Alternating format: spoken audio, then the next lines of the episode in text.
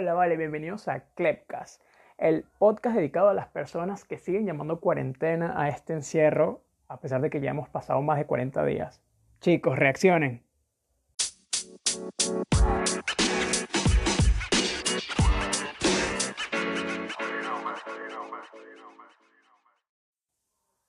¡Wow! ¡Qué emoción! ¡Qué emoción! O sea, cumple expectativas. El primer episodio, bueno, el episodio cero, de hecho, fue escuchado por el mayor número que esperaba que las personas lo escucharan. Más de una persona. Así que, bueno, eso me motivó a hacer el primer episodio de Klepcast, el cual se titula Las 40 sombras del encierro. Y sí, chicos, ya para aclarar el chiste que hice al principio, seguimos llamando a este encierro cuarentena. Yo, la verdad no sé si Netflix en algún futuro saque una serie llamada Cuarentena, pero sé que fijo va a tener cuatro temporadas. Llevamos como 160 días encerrados y bueno, 40 por 4 da por ahí, así que wow. Y como Netflix tiene esa tendencia de sacar series de 10 episodios cada temporada y todo lo demás, sería bueno, brutal ver qué, ha pasado en el mundo en estos 160 días. Pero bueno, eh, el tema de hoy, las 40 sombras del encierro. Y sí, sé que tiene alusión con respecto a la película llamada 50 sombras de Grey. ¿Ustedes nunca se preguntaron de por qué se llamaba eso 50 sombras de Grey? O sea, el tipo nunca sufrió de un trastorno de personalidad, nunca descubrimos otra faceta, creo que a lo sumo. Y me di cuenta de cinco facetas de Christian Grey, las cuales eran que sí, cariñoso, un celópata, sobreprotector, un este, sadomasoquista y adinerado. O sea, más allí no. Yo la verdad he investigado de por qué se llama 50 sombras de Grey y no, o sea, no he descubierto el, el, significado del nombre. Lo que sí encontré fueron dos datos curiosos que me llaman bastante la atención y es porque este libro fue creado por eh, la autora que ya, todos conocemos, que es E.L. James, y lo hizo como un hobby, o sea, ella en vez de meterse dedo, ella agarró una hoja y comenzó a escribir todas sus fantasías eróticas, incluyéndose en ellas. Su inspiración más grande fue uno de mis primeros libros que yo leí cuando tenía nueve años y fue Crepúsculo. O sea, los personajes de su historia sexual eran narradas desde el punto de vista de una Edward y una Bella, los personajes de la, gran saga de vampiros. Ustedes se imaginan esos dos teniendo sexo a cada ratico, Edward con billete, bueno, Bella, Anastasia, creo que siguen el mismo perfil.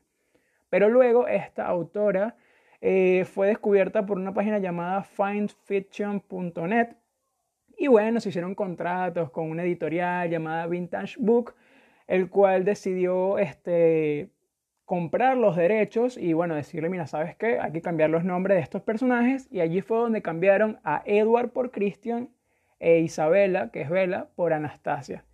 El título original de este libro, antes de que lo comprara esta editorial llamada Vintage Book, era Master of the Universe, o sea, el maestro del universo. Si de verdad pensábamos que Christian Grey era lo suficiente egocéntrico porque tenía dinero, imagínense ese, ese título con la personalidad de él, el maestro del universo, o sea, qué increíble. Y bueno, otro dato curioso que conseguí con respecto a este libro, antes de entrar al tema, es de que la autora fue a un concesionario de Audi en West London solo para consultar si era posible practicar sexo en el carro Audi RA, en español el Audi R8. Luego le preguntó este, a la persona que estaba en esta exposición del auto y le preguntó así como que, mira, ¿se puede tener sexo en, tu, en este carro, en este modelo? El tipo le dijo que no. Ella pidió que por favor la dejaran como ingresar, se sentó, ¿verdad? Y dijo, vale, esto es, es totalmente posible practicar sexo aquí. Solamente se necesita, mira, un poquito de imaginación nada más. Así que de verdad, esta señora lo vivió. Así que bueno, sabes, si tú estás aburrido en tu casa metiéndote dedo, yo te recomendaría que agarres una hoja y escribas todas esas fantasías. O si no, bueno, más moderno, agarras tu teléfono, te creas una cuenta de Wattpad y escribes tus historias allí. ¿Y quién quita? A lo mejor y termina siendo un libro, luego una serie y terminas como la chica del stand de los besos que creando su historia de la nada en su cuarto terminó haciendo dos películas de Netflix, que por cierto son muy buenas, me gustaron bastante. Así que nada, chicos, este, las 40 sombras del encierro, ¿en qué consiste estas vainas? Eh, yo hice una lista, ¿ok? Tomando cuatro aspectos de la vida que todos tenemos en esta cuarentena. Y los hice como en forma de preguntas. Entonces yo dividí mis preguntas así. El aspecto familiar, el aspecto personal, el aspecto académico o laboral o ambos, y el aspecto social. Elaboré 10 preguntas por cada aspecto que la verdad nos hemos hecho todos en este encierro y bueno, hoy vamos a compartirlas con ustedes para que cuando las escuchen digan, coño, yo sí, o sea, yo sí hice estas preguntas en algún momento, el inicio del aislamiento, ahorita, antes, la semana pasada, me la haré a lo mejor en un futuro, no lo sé. Pero bueno, en el aspecto familiar, todos nos hemos preguntado a nosotros mismos o a alguien más, ¿cómo está mi familiar X? ¿Cómo está mi tía? ¿Cómo está mi abuelo? Eso es fijo. La siguiente pregunta es, ¿será que fulanito está infectado? ¿Será que mi tío tal está infectado? ¿Será que mi abuela tal está infectada? La otra, ¿está embarazada? Porque sí, o sea, en este encierro todos tenemos necesidades y esa mujer, esa joven que pensaba que no iba a tener hijos hasta los veintipico, bueno, se quedó encerrada con su pareja y mira, embarazada. La otra pregunta es, ¿se van a casar? Porque tal cual, o sea, hay parejas que se quedaron encerrados y se conocieron más, se dieron la oportunidad y nada, después de, de la pandemia o tal vez durante la pandemia mediante Zoom, ya hay anillo de por medio. Y bueno, el antónimo de casar es divorciar, así que parejas inician, parejas terminan, eso, o sea, la cuarentena ha traído y ha llevado un millón de cosas. La otra pregunta, mira, ¿cómo están las cosas por allá? Todos tenemos familiares, amigos, conocidos a la distancia y siempre preguntamos, mire, ¿cómo está la cuarentena por tu país? ¿Cómo está la cuarentena por tu región? ¿Cómo está la cuarentena por tu casa? Pregunta en el aspecto familiar es, ¿qué dijeron las noticias? ¿Qué dijeron en las redes? Todos tenemos una abuela, un papá, un hermano mayor fastidioso que tiene su teléfono y es como que, Mira, ¿qué dijeron en la televisión? ¿Qué dijo el presidente? ¿Qué dijo el ministro? Oye, todos tenemos un teléfono, ¿sabes? Puedes revisar tú mismo, pero como estamos encerrados, es increíble que vivimos también como un poquito medio perdidos. Eh, la otra pregunta en el aspecto familiar que yo me he hecho y todos nos hemos hecho, mira, llevas mascarilla. Cada vez que vas a salir, siempre tienes a tu mamá, a tu abuela, a tu tío, tu papá, todo el mundo preguntándote, ¿llevas la mascarilla puesta? Póntela una vez. ¿Ves? La otra pregunta, ¿te desinfectaste? Eso es un clásico, o sea, tú entras a la puerta de la casa y ya no pides contraseña de Wi-Fi, es, mira, desinfectate ahí, o mira, ya te desinfectaste.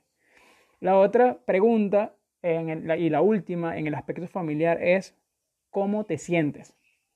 Porque siempre tenemos a, nuestra mamá, a nuestro papá, a la persona con la que estemos viviendo, que llega a nuestro cuarto, nos pregunta tal vez por llamada si lo tenemos lejos y es, hijo, hija, sobrina, sobrino, ahijada, ¿Cómo te sientes? Pasando a las preguntas académico-laboral. Bueno, si estás con trabajo remoto o estás viendo clase a distancia, siempre te preguntan, mira, ¿por dónde te conectas? ¿Por Zoom, Google Meet o Blackboard? La otra pregunta que se han hecho mucho acá en Perú es, ¿me bajarán la pensión? En Venezuela sería la mensualidad. Otra pregunta existencial que nos hemos hecho todos a nivel académico es, ¿sigo o abandono? ¿Vale la pena? Otra, ¿se aprende igual? ¿Es lo mismo ver la clase en el salón de clases en físico o verla a distancia? Otra pregunta, ¿tienes wifi? Otra, ¿me escuchan? Cada vez que haces una llamada por Zoom o Google Meet es una típica pregunta de, ¿se escucha bien? ¿Me escuchan? Y siempre se queda pegado o tú dices, ¿aló? ¿Aló? En el aspecto laboral es, me van a votar. Porque al principio todos los que trabajaban tenían ese miedo. Y después surgía la otra interrogante de, ¿me van a volver a, a contratar después que termine esto? La otra pregunta, ¿qué trabajo conseguiré después de esto? Personas que trabajaban en X cosas y los votaron de la mañana de, de un día para otro se preguntarán, ¿y ahora? ¿Qué emprendo ahora? Esa es la otra pregunta. Una persona que no sé, que trabajaba en call center, ¿de qué, o sea, ¿de qué vive ahora? En el aspecto personal, todos nos hemos hecho la pregunta de ¿qué voy a hacer? ¿Qué voy a hacer ahora? Yo ya creo que hice todo, porque siento de que, de que todos nosotros hemos pasado por bajones, por altas en esta pandemia y siempre nos preguntamos, ajá, ¿y qué más me falta por hacer? Para las personas que están gorditas y tienen esa pretensión de rebajar es, bajaré de peso. Y esas personas que están más o menos allí se preguntarán, ¿moldearé, mi cuerpo sin un jean? Tal vez sí, tal vez no. Para esas jóvenes, esas jóvenes, qué feo, Dios mío, esos jóvenes, este, que comenzaron esta pandemia con una relación y terminaron en el camino, se preguntan es, ¿por qué ella o él me dejó? Y hasta ahorita siguen, se siguen haciendo esa pregunta. La otra es, ¿estará con alguien más esa persona?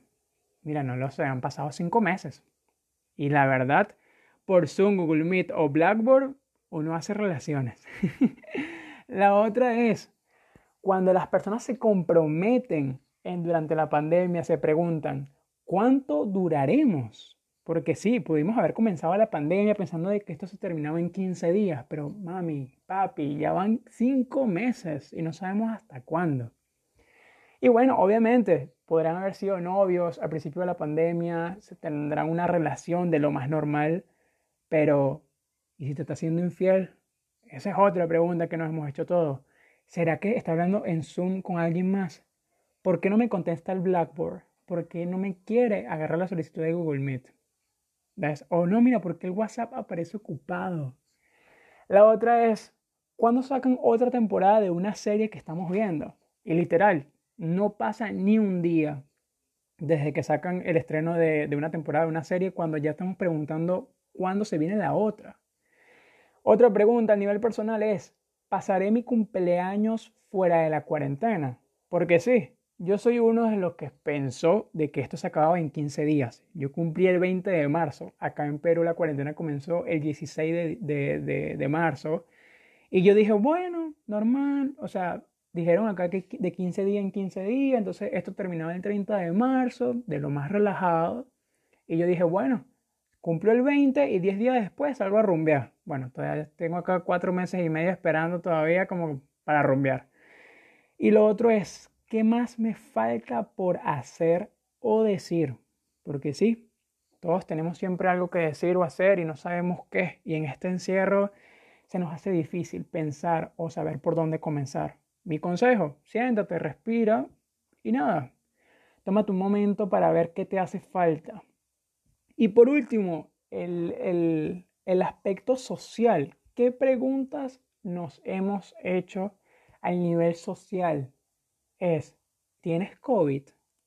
O en su nombre normal es coronavirus. Bueno, si hablamos de, de es como que coronavirus y todo ese tema. Este, estás ¿Eres infectado o asintomático? Esa es otra pregunta social que nos hemos hecho siempre cada vez que nos enteramos de que un actor o X persona eh, al nivel de televisión, todo eso, tiene, está relacionado con este tema del virus. Eh, otra pregunta que sucedió al principio de la pandemia es, ¿por qué la gente no respeta el aislamiento? Al principio todo el mundo salía sin mascarilla, no respetaba el toque de queda y siempre en, nuestra casa o en cualquier momento o en los medios también se preguntan por qué no se respeta el aislamiento.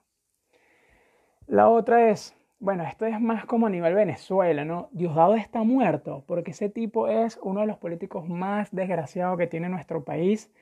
Y bueno, la noticia que rumoraba por allí era de que él tenía coronavirus, ahora hay que esperar y saber si está muerto o no. La pregunta es, ¿15 días más? ¿30 días más? ¿Hasta cuándo va a ser este tema? Eh, otra pregunta, ¿llegaremos al, al 2021? ¡Wow! creo, creo, que esa pregunta la venimos haciendo desde hace, uff, llegaremos al 2021 porque con tantas vainas que pasan es difícil. O sea, de verdad, hemos pasado que si por extraterrestres, que no sé, que, que Anonymous, que la, no sé, la Tercera Guerra Mundial, ay, no sé, no sé, no sé. O sea, el 2021 lo veo tan lejos. ¿Qué estaré haciendo yo dentro de un año? Yo tengo que recordar eso. Bueno, hoy es viernes y diré así como que, wow, ¿qué estaré haciendo yo el 21 de abril? De abril, mírame a mí. No, ahora estoy perdido. El 21 de agosto del 2021. Otra pregunta que nos hacemos siempre es, ¿cuándo se acabará todo esto? Y eso nos lleva a la última pregunta y la del millón. Es, ¿cuándo saldrá la cura? Porque bueno, pasan los días y no o sea, ya poco a poco como que la sociedad se va resignando a decir, bueno, hay que convivir con este virus hasta que, no sé, nuestro cuerpo se haga como algo inmune, tal vez. No sé, la verdad. ¡Wow! Es increíble todo lo que ha estado pasando en estos días y bueno, creo que sin la cuarentena yo ni me hubiera atrevido a hacer un podcast.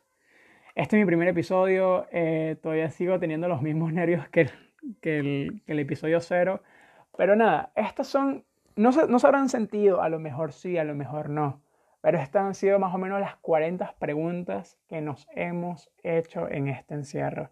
Así que nada, nos vemos en el próximo episodio. No olviden seguirme en mis redes sociales. Bueno, la verdad es que la única que he dado es la de Instagram, así que anoten clever-cabrera20 y nos vemos la próxima semana por el mismo canal a la misma hora y no se olviden, esto es Clepcast, un podcast hecho por un chamo para el mundo.